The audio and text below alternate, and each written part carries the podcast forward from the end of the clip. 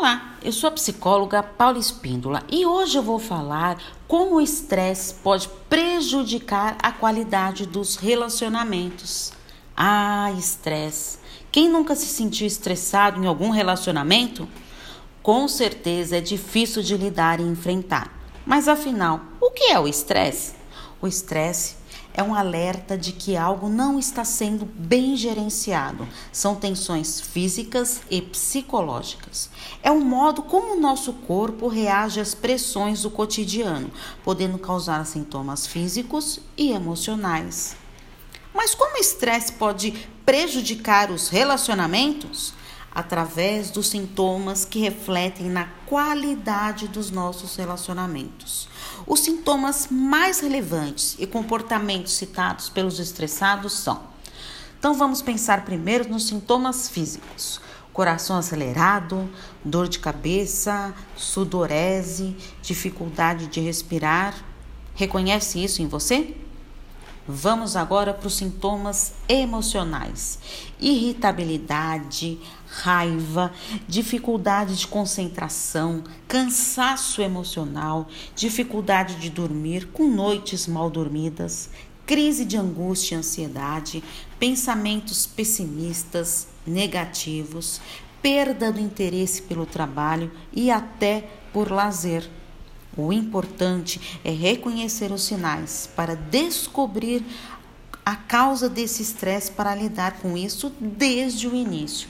Então, aqui vão algumas dicas para que o estresse não afete o seu relacionamento. Como? Tente descobrir a verdadeira causa do seu estresse. Mantenha o diálogo, converse com seu parceiro sobre vocês. Converse também sobre as reais preocupações quando estiverem tranquilos, sem agressões e julgamentos, e não culpe o seu parceiro.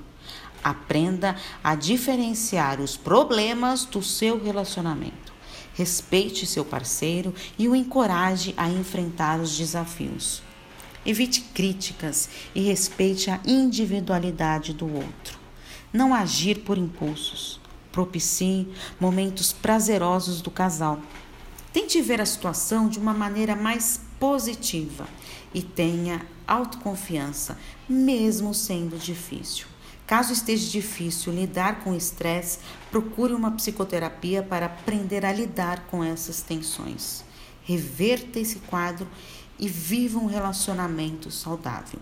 Estou à disposição para o atendimento. Inclusive, este ano eu coloquei a opção do SOS Orientação Psicológica Online. Ele pode ser feito em apenas uma sessão e serve para uma pessoa que está querendo algum acolhimento, uma orientação profissional decorrente de seus conflitos pessoais, profissionais e nos seus relacionamentos. Para esse atendimento e para os demais, online, o pagamento e o agendamento devem ser antecipados. Tem interesse nesse atendimento? Envie uma mensagem no meu WhatsApp no 11 98313 2371. Um grande abraço. Tchau, tchau.